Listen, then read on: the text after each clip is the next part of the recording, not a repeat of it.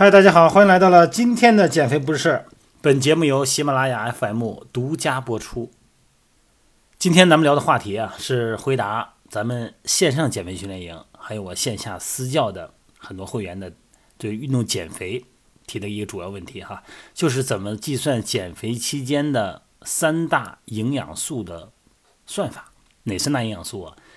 碳水化合物，这个被分解以后呢，会变成糖分哈，单糖。氨基酸的蛋白质会分解成氨基酸，还有呢就是脂肪。这三大营养素呢是提供能量的三大供能营养素。怎么算啊？因为啊，虽然有很多的因素影响着您的减脂哈，但是最重要的呢还是保持减脂期间要保持一个负担平衡，也就是每天所消耗的热量呢要大于咱们所摄入的，这样才能叫减法嘛。这是原则这么说哈，但其实没这么简单，因为要确保你减掉的体重里边啊，尽可能多的是脂肪，而不是肌肉哈。减肥并不一定是减重，这就关系到是不是快速的反弹啊，包括体型哈，包括生活质量等很多因素哈。那么在这个基础上呢，每天摄入的三大供能营养素的比例非常重要。在减脂期间哈，最好的三大营养素的比例是多少呢？咱们想得到一个量化的标准，这样好操作哈。但事实上呢，并没有一个绝对的，或者说是最好的减脂的三大营养素比例，因为每个人他不一样，每个阶段都不一样，太多的因素相互影响。那么对于大多数人来说呢，咱们找一个简单的基础方法哈。首先你需要知道你维持目前体重，目前体重哈所需要的每天你要吃。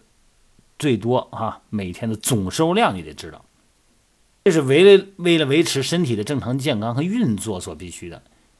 那么咱们可以有一个公式哈，可以计算一下我们的基础代谢啊，BMR。这个最简单的公式就是你的体重乘以二十四点二，这个就是你的基础代谢，大约的哈。那种精细的算法咱们可能不太好操作。那么这个是一个基础代谢，什么是基础代谢？咱以前聊过哈，就是你完全不动的时候，躺着的时候，我们身体的基本的生理活动也要对能量的需求，比方说心跳、血液循环、体温恒定、细胞代谢等等哈，这些都是一个基础代谢。那么咱们再稍微活动活动，你看这个代谢就提高了。比方说你起来活动活动，或者是比较轻微的这种啊移动走动。那么这样的话呢，你可以把基础代谢呢，这个 BMR 哈，简称哈，乘以一点四。这轻微活动什么概念啊？就是一周啊有那么一两次的小运动啊，啊运动还不大。那么中等的活动量呢，就是这个 BMR 呀，基础代谢乘以一点六，这个大概是一周有这么三到四次，呃有氧训练哈，中低强度有氧训练。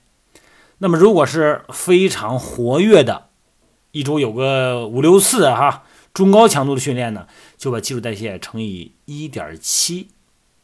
那么，如果是您从事的一个重体力工作，又加上运动，每天活动量很大哈，这个就把基础代谢呢乘以一点九。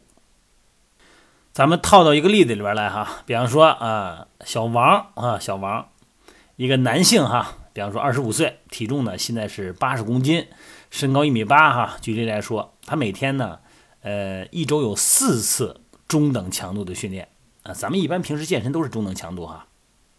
那么，如果他按照一周四次哈这种中等强度有氧训练呢，再增加一些摄入量，因为不运动的人一天所需呢一定要高于，一定要低于运动的人啊。也就是说，运动的人呢需要的更多一点哈。那么再按照正常的一个指数呢，他一天的训练量所需要的摄入总量就达到了三千千卡。但是这三千千卡呢，咱们刚才说了个负担平衡嘛，你摄入的要少于这个，那少多少呢？少个百分之二十就可以。那也就是说，他一天的减脂运动减脂的摄入量应该是两千四百千卡左右。那么下一步呢？咱们再根据三大营养素的供热比例啊，咱们知道哈，每克蛋白质呢提供热量呢是四千卡，每克碳水化合物提供热量呢也是四千卡，脂肪呢是九千卡。按照运动人群哈，每天的蛋白质摄入量按每公斤体重两克蛋白质的补充原则来说，八十公斤一百六十斤就是每天需要一百六十克蛋白质。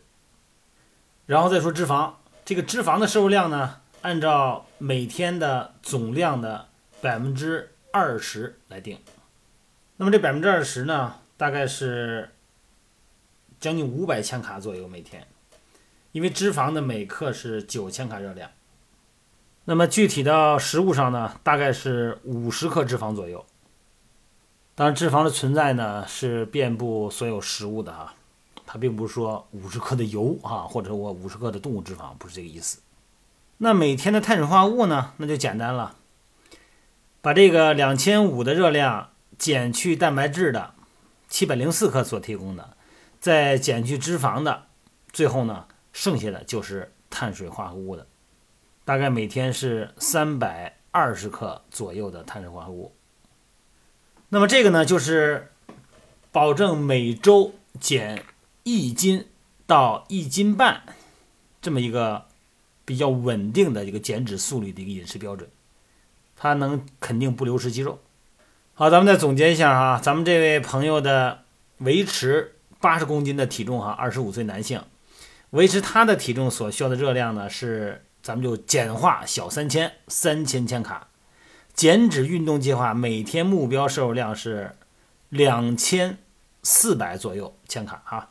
蛋白质需要一百六十克，那么所提供的热量呢是七百多千卡，脂肪呢是大概五十五克，提供热量呢达到了五百千卡左右，碳水化合物三百二十多克，那么千克啊，千百二十多克，那么提供的热量呢是一千二百九十千卡。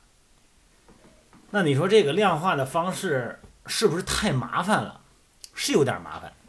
但是量化呢，可以给我们划定一些区域，我们可以按照这个区域呢进行食物的选择。也就是说，它取决于现阶段啊，当然不同性别、不同体重啊、不同运动经历，包括不同活动量的人呢，他这个摄入呢是有一定的区别的。